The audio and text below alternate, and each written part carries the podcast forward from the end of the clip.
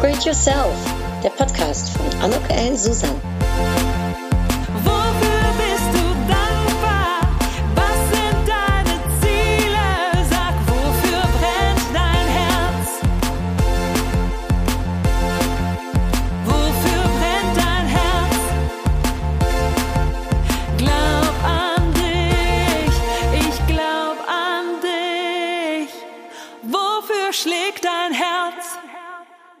Also ein herzlich willkommen, ein herzliches Willkommen.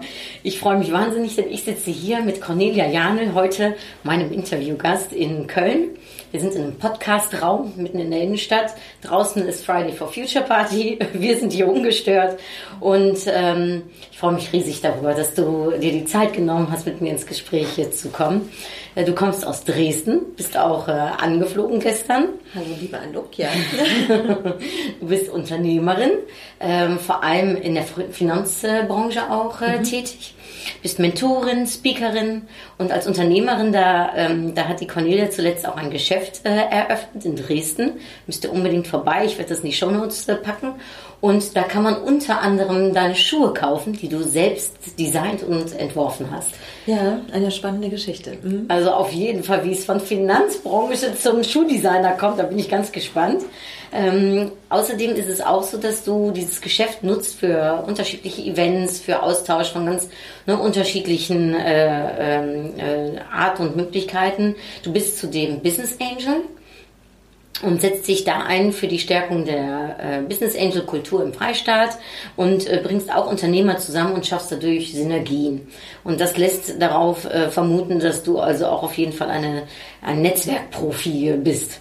Passioniert, ja. Ja, sehr passioniert, ja Wahnsinn. Und äh, du kennst die beruflichen Höhen und Tiefen äh, und du bist eine wahre Powerfrau. Ähm, du engagierst dich sehr stark für den VDU in unterschiedlichen Gremien, vom, vom internationalen Kontext her bis hin zur Finanzgeschichte, äh, aber auch in Dresden selbst. Ähm, bist, äh, wie du selbst sagst, äh, eine Generalistin. Ähm, liebst es zu Netzwerken, habe ich eben schon gesagt, äh, bewegst dich seit mehr als 20 Jahren auf internationalem Parkett. Äh, und ich habe gesehen, dass du auch im Ausland studiert hast, also Taiwan, Amerika, UK, Weißrussland. Da möchte ich gleich ganz viel zu hören, wie, wie diese Kombination zustande gekommen ist. Ja, und du bist auch äh, Mutter zweier wunderbarer Söhne, Ehefrau und äh, dein Motto, das ist äh, meines Erachtens zentral in deinem Leben, Communicate, Combine, Compose. Du hast es ähm, wunderbar umrissen und ähm, wirklich gut zusammengefasst. Ähm, fasziniert mich selber immer wieder, was in so einem Leben man alles schon gemacht hat. Wahnsinn. Ich weiß auch gar nicht, wo ich anfangen soll, aber ich fange mal an an Communicate, Combine, Compose. Äh, äh, wofür steht das und wie ist das zustande gekommen? Ähm, Communicate, Combine, Compose ist zustande gekommen, als ich mich selbstständig gemacht habe, mittlerweile vor sieben Jahren, 2013.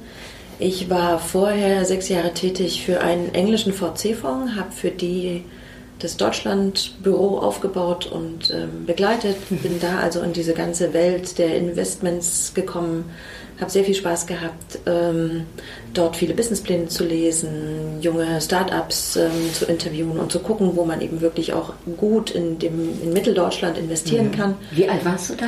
Da war ich, ähm, da muss ich so um 40 gewesen sein, logischerweise, weil das war die Zeit, ähm, als dann auch, also nach, nach dem Ende dieser Fondstätigkeit war ja mein zweiter Sohn geboren, den habe ich mit 40 bekommen. Und ähm, dann war das mit der Regenreiserei und einmal im Monat eine Woche London nicht mehr so möglich. Mit einem Kind haben wir das immer noch gut gehandelt bekommen und an der Stelle ziehe ich auch immer wieder den Hut vor meinem Mann, wie viel der eben auch auf seine Schultern äh, nimmt und wie gut das bei uns verteilt ist, sogar manchmal eher in Richtung, dass er mehr Familie macht als ich. Ähm, versuche das aber immer wieder auszugleichen. Und dann gab es eben diesen Bruch in meinem Leben, dass ich eben gesagt habe, ähm, ich habe nichts Adäquates in Dresden gefunden und habe mich dann mit der Beratung selbstständig gemacht.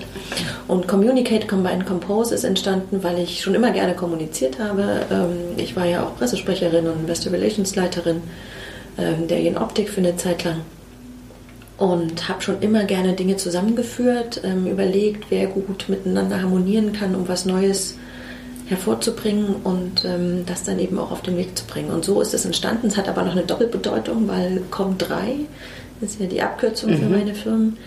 Ähm, mein Vorname ist ja Cornelia und die drei Männer in meinem Herzen und in meiner Familie fangen alle mit M an. Ach, wie schön.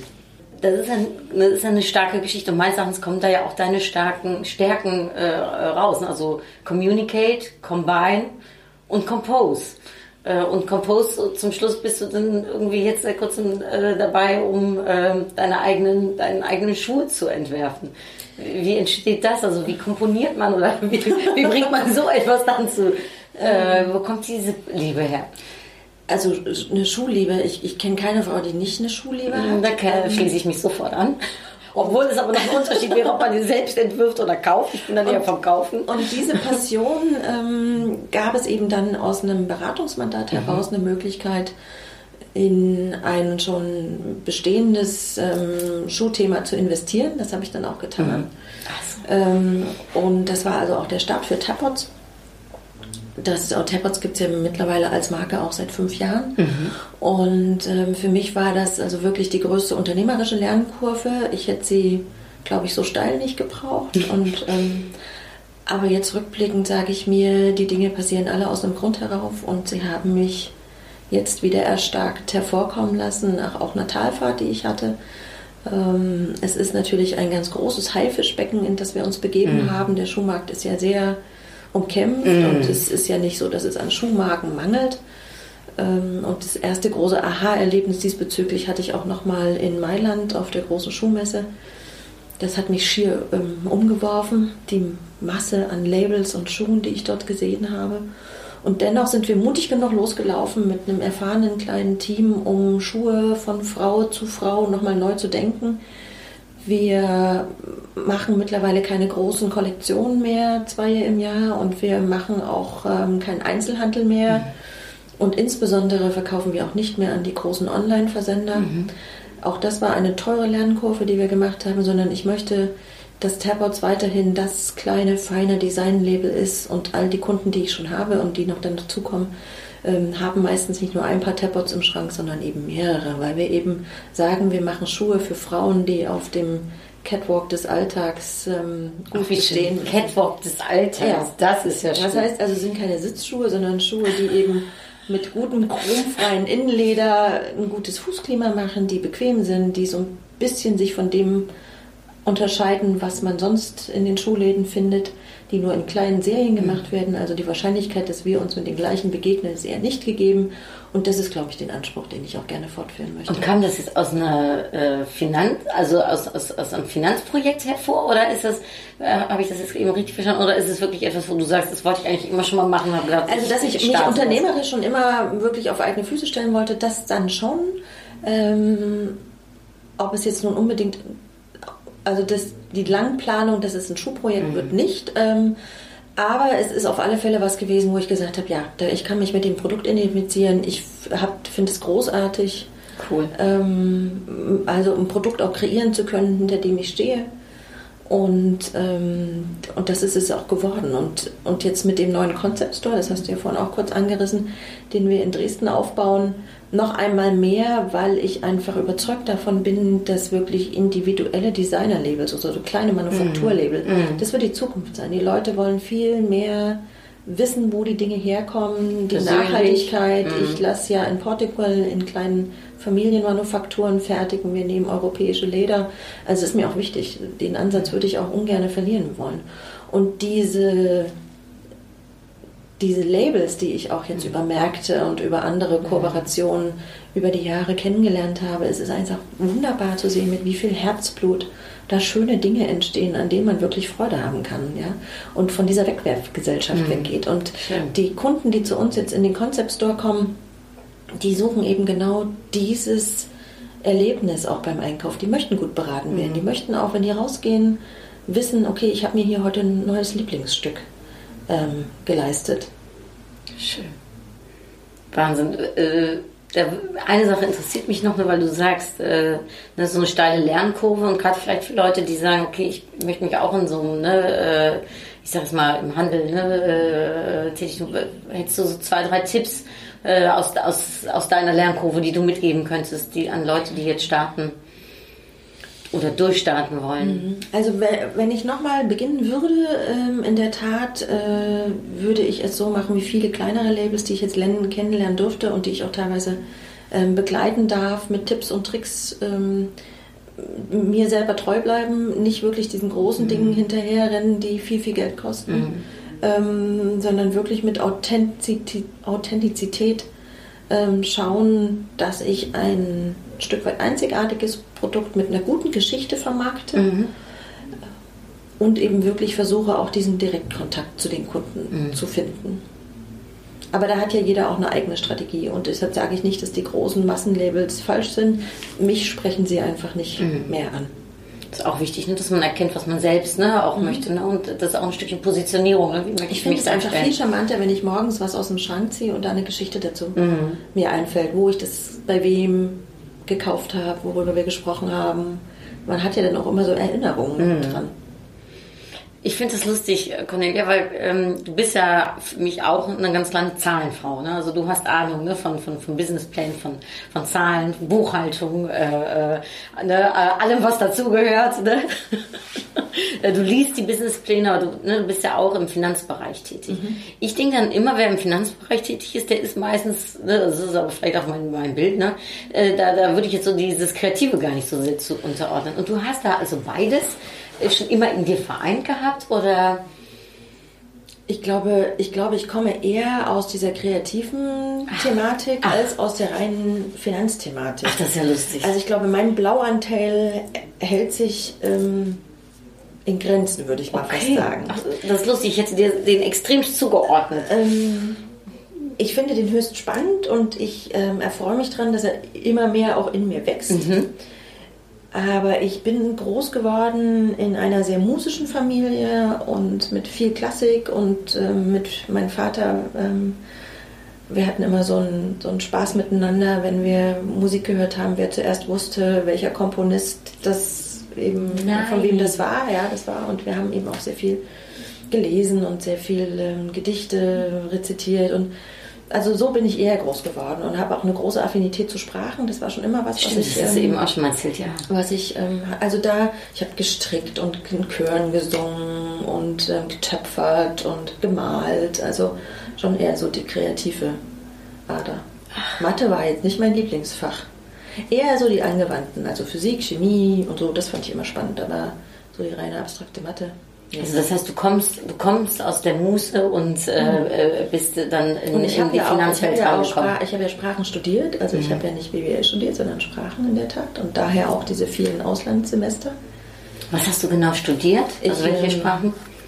Ich habe studiert, ähm, ich bin Magister für Anglistik und ähm, Amerikanistik und Slavistik. Das habe ich eben gar nicht gesagt, aber das habe ich auch in der Tat nicht gewusst. Das ist ja interessant. Ja. Und ich bin, ähm, bin ja so ein klassisches, sag mal, Wendekind, bin ja in Thüringen groß geworden und war eben 18, als die Mauer fiel und habe dann ähm, das glorreich für mich auch nutzbar machen dürfen. Bin ich sehr dankbar dafür, dass man dann eben viel reisen konnte und unsere Dozenten uns sehr animiert haben, eben auch diese möglichen Austauschjahre zu nutzen und daher auch diese vielen Und Taiwan, also das ist ja. Mhm, Das war, also ich habe ja als erstes war ich in Weißrussland ein Jahr. Das war 90, 91 und dann bin ich immer wieder ein Jahr zurück nach Jena und dann hat mich aber das Reisegehen dann doch wieder gepackt und dann ging es nochmal ein Jahr nach Canterbury, England. Dann war ich Guinea Pig auf einem neuen Austauschprogramm und bin in Oxford, Mississippi gelandet. Das ist also jetzt auch nicht der Ort, wo man als Deutscher amerikanisch studiert. Aber das war für mich eine großartige Kulturreise, die ich da gemacht habe in die Südstaaten und das möchte ich auch überhaupt nicht missen. Also von Mardi Gras über ähm, BB King und was ich da alles erleben durfte. Das war, das war ein tolles Jahr. Was macht das dann mit? Also ich kann mir das ja nicht vorstellen, aber wenn man, ich sag mal, im äh, äh, in Osten Deutschlands aufwächst, ne, hinter der Mauer sozusagen, und dann auf einmal die Welt sieht. Und so ist, also was, hat das mit Also dir ich denke, gemacht? das ist, also so war es ja nicht ganz, weil meine Eltern haben mich da schon auch sehr offen erzogen und ähm, der Bruder meines Vaters, der in Köln gelebt hat, viele, viele Jahre, ähm, also wir haben immer diskutiert und wir haben, wir waren, wir sind auch gereist. Also ich war ganz oft halt in Tschechien und in Bulgarien und in Ungarn. Ach so, also okay. wir sind schon auch gereist, auch ins Ausland, was eben ging, oder nach Russland gereist. Ähm, und das hat mich natürlich immer fasziniert, also über den Tellerrand zu gucken. Toll. Und, äh, das, äh, und Taiwan ist dann noch gekommen, weil mich Asien schon immer, fand ich schon immer spannend. Ich habe schon als Kind Bücher über die alten Kaiser gelesen. Und ähm, in Amerika hatte ich dann die Möglichkeit, schon Chinesisch zu belegen, als so freiwilliges ähm, Sprach- ähm, und hab, äh, Sprachseminar und habe dann gesagt, so das möchte ich jetzt bitte mal noch vertiefen und habe mich dann auf ein DAD-Stipendium postgradual beworben Nein. und habe das bekommen, ja. Das heißt, du sprichst auch äh, Chinesisch, ja. Nein, das habe ich nicht gewusst. Leider nicht mehr so flüssig, wie es mal war, aber ähm, das kann ich ja genauso wieder aktivieren wie jetzt gerade mein Russisch. Das ist ja cool. Ja, und da habe ich ein Jahr ähm, auf Taiwan Da gelebt. warst du aber schon sehr vielen voraus. Ne? Also äh, da, wo heute jeder sagt, man müsste Chinesisch äh, können und ne, wie, wie wichtig ist es da, da, da warst du ja schon mal in der Zeit äh, Ja, das war angefangen. 96, 97 habe ich auf 96, Taiwan gelebt, ja. Wahnsinn. Wir waren damals dabei, als ähm, Hongkong zurück an China gegangen ist. Am 1. Juli 97 waren wir alle in Hongkong. Was ist ja aus der Zeit so beigeblieben? Ganz viele Erinnerungen, Freunde in der Welt verstreut. Ähm, meine Liebe weiterhin zu Asien. Also ich durfte dann auch ähm, eine Zeit lang für ein Tochterunternehmen der Jenoptik den Asienvertrieb aufbauen und bin also noch über mehrere Jahre sehr viel in Asien gereist. Wie alt warst du da? Mitte 20, Ende 20 Anfang. Für die jungen ne, Leute, die uns zuhören, was, was braucht es, ne, um in dem Alter schon so, ich sag jetzt mal, ja, international aufzutreten? Was, was hat dir geholfen? Ganz viel Neugier, Mhm. ähm, ein bisschen Mut, manchmal vielleicht auch Bisschen? ein bisschen Naivität, um äh, Dinge erst hinterher zu hinterfragen. Ähm, aber ich habe nie Angst gehabt, irgendwie ähm, mich da zu bewegen. Und ich meine, in der asiatischen Welt waren ja immer Männer mir gegenüber, außer in China. Da hatte ich natürlich auch viele weibliche ähm, Distributoren als Counterparts.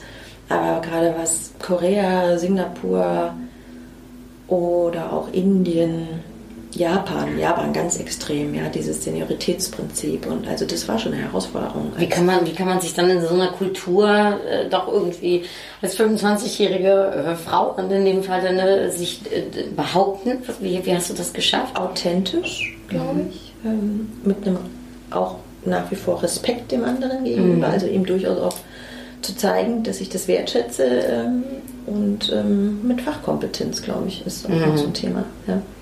Und bei den Koreanern hilft auch manchmal, dass man dem einen, also dass man auch vielleicht mal so ein Glas Wein gut mitverträgt.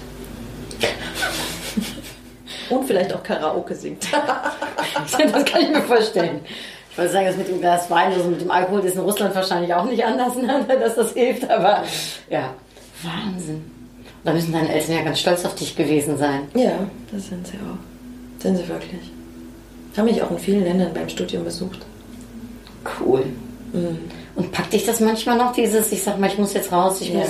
Ist das darum auch, dass du beim VDU das Internationale ganz gerne äh, vorantreibst? Ja, ich habe ja jetzt wirklich ein bisschen, also natürlich auch der Familie und der kleinen Kinder dann äh, ein Stück weit geschuldet, aber das ist jetzt gut. Die sind ja, so- kriegen jetzt gerade selber das Reisegehen, was mich sehr freut. Ähm, aber da habe ich gemerkt, dass ähm, mir das gefehlt hat. Und äh, mit den beiden Reisen, die ich dieses Jahr machen durfte, Die gingen wohin? Die ging im September zum Internationalen Unternehmerinnenkongress nach Nepal. Und die gingen jetzt vor zwei Wochen, war ich eine Woche in der Ukraine auf der ersten Unternehmerinnenkonferenz in Kiew. Cool. Und das hat sehr viel Freude gemacht. Und ich finde es einfach, also die Frauen, die ich dort kennenlernen durfte, man wird nochmal geerdet. Man sieht, wie gut man es hat in unserem Breitengraden. Ich wünschte, viel mehr Leute würden das so mal erleben und erkennen. Man kommt also humble zurück. Geerdet wieder nach Hause. Toll. Wie kommt es, dass du dich so einsetzt? Also ich krieg das ja mit, äh, ne, wie du dich für ein VDU einsetzt. Ich krieg mit, wie du so als Mentoring-Programm arbeitest. Dann hast du dein eigenes Avesta, dein eigenes Netzwerk ne, für, für Business Angel, äh, um Unternehmer und Unternehmerinnen ne, zu unterstützen. Wo, ist so, wo kommt deine Liebe her, um auch andere Menschen in ihre Kraft zu setzen? Das ist ja was Besonderes. Also das hat ja nicht jeder, der sagt, ne, hier, ähm, Ich habe große Freude daran zu sehen, wenn andere wachsen, die sich vielleicht alleine nicht so viel zutrauen auch und die irgendwo gerne andocken möchten, um zu sagen, ich möchte hier in der Gemeinschaft was werden. Ich merke einfach, wie viel Kraft ich davon auch schöpfe. Ähm, und da ist der VDU für mich wirklich eine großartige Plattform, um mit Unternehmerinnen auf Augenhöhe und sehr vertrauensvoll ähm, auch umgehen zu können. Also die letzten zwei Jahre, die für mich auch nicht so einfach waren, habe ich dort sehr viel Feedback auch bekommen und sehr viel zurückbekommen von dem, was man eben auch reingibt. Ja. Und ähm, das ist, glaube ich, wichtig. Ich habe eine große, große Freude dran, junge Unternehmerinnen oder auch Unternehmer mit voranzubringen. Finde das ganz toll. Ich finde, es muss nicht jeder die gleichen Lernkurven machen. Also man kann auch eine Abkürzung, nehmen. ja. Durchaus. Und da bin ich gerne bereit zu teilen. Ähm, in der Tat. Ich finde eben, dass die Business Angel Kultur in unseren mitteldeutschen Breitengraden noch sehr, sehr verhalten ist. Da kann also noch viel mehr gehen. Und ähm, das sind eben auch diese scheuen Rehe, sage ich immer, ähm, die gerne auch in einer geschützten Plattform sich aber austauschen. Das, Bedürfnis nach Austausch und Gemeinsamkeit ist da. Ja? Und das kann eben auch von mir aus langsam wachsen. Ich muss nicht gleich mit großer Kraft voran. Und wenn du sagst, also die Kultur ist noch nicht so da, woran liegt das?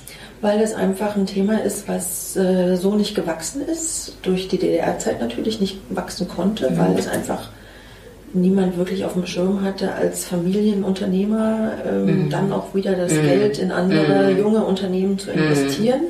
Es kommt, kommt immer mehr, weil auch immer mehr Jüngere und auch Ältere natürlich gut ihre Unternehmen verkauft haben in den letzten Jahren alle noch gut fit, fit sind und ihr Geld eben jetzt mal nicht nur in Steine und Gold investieren wollen, sondern eben gerne auch was zurückgeben wollen. Und da ist ja ein, nicht nur das Geld da, sondern eben auch ein wahnsinniges Know-how, ein Ja. toller Erfahrungsschatz. Und das ist für mich einfach die viel, also die wirklich die beste ähm, Paarung und die beste Kombination, um in was Neues zu gehen. Wahnsinn. Und dadurch, ähm, du hast ja ein Netzwerk, also das ist ja unfassbar groß. Sorgt das dafür, ne? also wenn man so viel auf unterschiedlichen, in unterschiedlichen vielleicht auch Vereinen, ne? aber eben auch unterschiedliche äh, äh, Leute unterstützt, dass, äh, dass man so sein Netzwerk aufbaut. Wie machst du das? Also wie sorgst du dafür, dass du so, dass du so gut verdrahtet bist? Vielleicht, weil ich gerne kommuniziere. Zum einen, ähm, ich merke, dass ich im Moment wirklich aufpassen muss, dass nicht, nichts hinten runterfällt ähm, an diesen Anfragen, die ich auch bekomme. Ne? Und dann muss ich mich echt entschuldigen, wenn manche jetzt nicht immer sofort zeitgleich oder zeitnah ähm, weitergeleitet werden, weil die Zeit manchmal einfach dafür nicht reicht. Ähm, dennoch glaube ich aber, dass ich bisher die Bälle immer ganz gut wieder weiter verteilen konnte und ähm, überlegt habe, wo eben jetzt wer mit wem zusammenpassen könnte. Und da formieren sich eben auch Freundschaften raus und da formieren sich andere Dinge heraus und manchmal gibt man eben nur einen Kurzimpuls und dann sieht man sich auch nicht wieder. Ist völlig in Ordnung. Wa- Was könntest du äh, so empfehlen, ne, als ich sag jetzt doch mal Netz- Netzwerkprofi, ne? Äh, ähm, für Leute, die sagen, ja, ne, ich, ich bin noch gerade dabei, mich irgendwie ähm, ja, äh, zu schauen, ne, wie ich mein Umfeld so ein bisschen stärken kann. Was würdest du denen empfehlen? Ich würde immer empfehlen, Dinge auszuprobieren, sowohl lokal als auch eben überregional. Ich finde beides ganz wichtig. Also ich würde nie nur das eine oder das andere tun. Ähm, Ich würde dann aber eben auch schauen, wo fühle ich mich eben auch aufgehoben, wo ist wirklich meinesgleichen, wo muss ich vielleicht auch mal einen Zopf abschneiden, weil er eben nicht passt. Ja, weil ich einfach merke, ich schaffe das zeitlich nicht dahin zu gehen oder ich fühle mich da nicht abgeholt genug oder die Themen sind dann eben doch nicht meine, weil man sich ja auch weiterentwickelt. Und, ähm, und ich glaube, daraus entstehen dann wirklich auch nochmal ganz kleine private Geschichten. Ja, oder man weiß eben zumindest, wen man anrufen kann, der einen kennt, der einen kennt. Ja. Ja, man sagt ja mal über sieben Ecken oder so, Genau. da kennt jeder jeden. So. Genau. Und, und eben wirklich diese Offenheit, ja, auch immer offen. Und manchmal ist es ja auch ein Jahr dazwischen, bevor man wieder mal einen Anknüpfungspunkt hat. Aber das eben dann wirklich auch so zu leben. Ich habe auch mal gehört, dass man, wenn man, ne, sowas, dass man nicht immer direkt fragen muss nach irgendwas, sondern auch guckt, ne, was kann ich geben. Ich meine, wir In sind so ein das beste Netzwerk rein. Beispiel dafür. Anna. Das stimmt. Wir haben uns vor zwei oder drei Jahren in Dresden kennengelernt Ja, auf der. Konferenz. Auf dem Unternehmerinnenkongress. Genau, Ne? von der Daniela und ähm, jetzt sitzen wir hier zusammen in Köln. Ja, das ist wirklich toll. Ja, das erfahre ich auch so, ne, dass wenn man, wenn man, wenn man rausgeht ne, und äh, ins Gespräch kommt, dann äh, da kann sehr viel Schönes passieren, so wie wir zwei auf jeden Fall. Oder auch letztens, ja, wo wir diesen Workshop zum Thema Arbeit und Ja. ähm. Erfolg neu denken Ja. mit der Simone gemacht haben. Genau. Das sind so Sachen, die sich dann eben aus so einem Bällchen entwickeln. entwickeln kann. Ja. Du sagtest gerade, ne, sorry für diejenigen, die vielleicht nicht direkt eine Antwort kriegen. Du, also du bist äh, gut durchgetaktet, darum bin ich ja extra froh, dass wir äh, uns heute sprechen. Ähm, hat man Zeit für Familie noch? Also wo, wo, wie, wie ist das? Ne? Du bist Mutter von zwei Kindern, ähm, äh, Ehefrau äh, und natürlich total auch gehst du in deiner Arbeit auf. Ne? Wie, wie kann man das kombinieren? Ich bin ja, ich habe ja keine Kinder, ne? da ist es manchmal einfacher. Ich kann, aber ich kann auch nicht mitreden.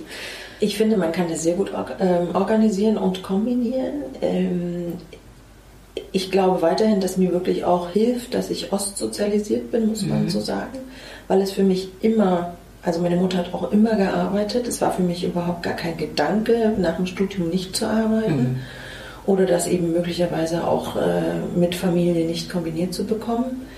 Da bin ich auch sehr dankbar und stolz darauf, dass mein Mann genauso denkt. Also es ist wirklich Fair Share. Und äh, im Moment, danke lieber Ehemann, ähm, dass du jetzt gerade wirklich die Kinder eben auch das Wochenende ähm, wieder betreust. Ähm, mein Kleiner hat heute einen Tag schulfrei, ich bin in Köln und die beiden sind jetzt nach Berlin gefahren und ähm, Oh. im Discovery, ähm, Lego Discovery. Also das ist, das ist, das fühlt sich gut an. Und, äh, aber das ist eben auch dieses ähm, Geben und Nehmen, muss man wirklich sagen. Und ich habe nicht das Gefühl, dass meinen Jungen was fehlt. Ich glaube, sie profitieren sehr davon, dass ich eben natürlich auch Geschichten erzähle, dass ich natürlich auch ihnen die Welt zumindest schon mal in Bildern mitbringe und dafür gesorgt habe, dass für beide jetzt ganz wichtig ist, wirklich auch ähm, in die Welt zu gucken. Und ähm, also der, der Wunsch nach, nach Reisen mit uns ist also sehr groß und soll jetzt auch mehr umgesetzt werden. Wir haben das jetzt die letzten Jahre noch ein bisschen verhalten gemacht. Aber jetzt sind sie, glaube ich, beide alt genug, dass sie eben wirklich mehr Städte reisen und eben auch wirklich mal ähm, mit einem Vogel über, über irgendwelche Wolken hinweg. Oh, das wie spannend. Oh, Ja. wie spannend. Und ich, das kann ich wirklich auch nur jedem mitgeben. Das Wird es nochmal was anderes sein, wenn du mit deinen Kindern die Welt bereist, als wenn man alleine die Welt bereist? Ich glaube, es wird für mich eine große Bereicherung werden, weil die Kinder natürlich die Welt auch nochmal mit ganz anderen Augen sehen, als wir es als Erwachsene tun. Und, ähm, und das freut mich. Ich glaube, da nehme ich nochmal ganz viele neue Impulse mit. Oh, wie schön. Ich, äh, du hast mal gesagt, dass du äh, schon mal äh, meine Podcasts dir anhörst. die sind für mich immer ein guter Begleiter, wenn ich im Auto sitze oder auch im Zug. Das freut mich ja total. Ähm, dann weißt du ja, welche Frage jetzt so ungefähr kommt, ne, wenn wir über Kinder sprechen. Und zwar würde ich jetzt gerne mal in deine eigene Kindheit einzoomen. Äh, zu einem Zeitpunkt kannst du dir aussuchen, wo du, äh, ja, wo es vielleicht mal nicht so einfach war oder ähm, wo du was gebraucht hättest. Und mit dem Wissen, was du heute hast, was würdest du der kleinen Cornelia, also ich weiß nicht zu welchem Zeitpunkt, äh, Max, der kann es ja vielleicht erzählen, was würdest du der kleinen Cornelia mit dem Wissen, was du heute hast, raten? Ich würde der Cornelia raten, ähm, nicht aufzugeben. Also selbst wenn es auch mal Personen gibt, die einem nicht so wohlgesonnen sind und einen auch hänseln. Also ich, vielleicht Geschichte dazu. Ich habe ähm, wirklich mit Grundschulalter ähm, angefangen Brille zu tragen. Ich habe also die Augen meiner Eltern geerbt und es gab zu DDR-Zeiten nicht wirklich attraktive Brillengestelle, ja, und ähm, da war natürlich das Thema Brillenschlange vorprogrammiert. Und das aber dann eben wegstecken zu können und zu sagen, so, ich brauche das, um sehen zu können und wenn euch das nicht gefällt, dann müsst ihr woanders hingucken. Ähm, das ist, glaube ich, so ein Tipp, den ich mitgeben würde. Und ähm, es gab noch eine Phase, ähm, das hat sich dann glücklicherweise mit viel Sport verwachsen, aber ich war ähm, eher ein pummeliges Kind auch. Ähm, und dann eben auch sich treu zu bleiben und zu sagen, ja, das ähm, kriege ich, krieg ich hin. Ja. Und das ist auch was, was die große Cornelia immer wieder ähm, braucht, wieder, immer wieder aufzustehen. Und die Dinge passieren eben nun mal alle aus einem Grund heraus, wie wir mehrfach heute schon festgestellt haben. Das ist so, und manchmal History repeats, ne? nicht immer, aber manchmal schon. Äh, ja, und äh, dann ist es manchmal gut, wenn man nochmal wieder den Ratschlag für sich selbst nochmal herholen Ja. kann. Ah, Schön, ja. Ich, äh, du bist eine Powerfrau, also ich zweifle da gar nicht äh, dran, dass Aber du das nicht äh, für dich nur, weil ich einstehst. ein gutes, ähm, weil ich eben ein gutes Umfeld um mich habe. Ich habe wunderbare, eine wunderbare Familie, ähm, tolle Eltern, ganz großartige Freunde, die mich über diese ganzen Phasen jetzt auch hinweg begleitet haben und auch immer Das wieder ist auch wahrscheinlich Freunde. wichtig, ne? dass man ein gutes Umfeld hat, ne? was einstützt. An der Stelle ein großes Dank an alle, die mich begleiten. Ja, äh, also ich kann mit dir Stunden weiter quatschen, aber wir haben ein bisschen eine kleines zeitliche Herausforderung. Darum würde ich, wenn du einverstanden bist, mit einer kurzen Fragerunde enden. Sehr gerne. Und zwar äh, die erste Frage wäre, auf was möchtest du nicht mehr verzichten in deinem Leben? Die Eigenbestimmtheit. Und was ist dein größter Erfolg zurückblickend bis jetzt? In der Tat meine Söhne mit meinem Mann. Ohne ihn wird es die auch die Söhne nicht geben. Da gehört es immer zwei dazu. Genau. so oder so. Tango. Und ähm, hast du ein Vorbild, was dich in deinem Leben so begleitet hat? Es gibt mehrere Vorbilder, die ich habe. Ähm, Das sind einerseits Unternehmerinnen, das ist zum Beispiel die Viola Klein. Ähm, Das sind aber auch teilweise auch Kinder, teilweise eben auch wirklich ältere Menschen, die einfach auch mit einem, ne, die Designerin aus Berlin, von der wir heute schon mal sprachen, die eben trotz hoher gesundheitlicher ähm, Themen so positiv durchs Leben gehen, wo ich mir sage, wow, da nehme ich mir gerne eine Scheibe mit. Schön. Und hast du ein Lebensmotto? Ich habe mehrere Lebensmotive. Ähm, ich habe einen Spruch, den ich gerne zitiere, der, den, den, den sehe ich auch recht häufig, weil er mitten in Dresden auf einem Dach ist. Und zwar ist das von Demokrit der Spruch, Mut steht am Anfang des Handelns und äh, Glück am Ende. Und das ist, glaube ich, was, was ich sehr beherzige. Ich finde auch wunderbar den Spruch, den du immer prägst. Der hat mich jetzt auch schon ein paar Mal begleitet. Das Nein haben wir schon, das Ja können wir uns noch verdienen. Ähm, das ist also auch einer. Da gibt es so ein paar, die ähm, So eine Leitsätze. einzeln, ja, genau. Schön. Je nach, je nach Situation auch. Je nach Situation. Ja, dann äh, weißt du es, ich muss es jetzt nur kurz holen. Wir schließen ab mit der Upgrade-Karte. Ja, ich bitte drum. So, liebe Cornelia, da darfst du die heutige Upgrade-Karte des Tages ziehen.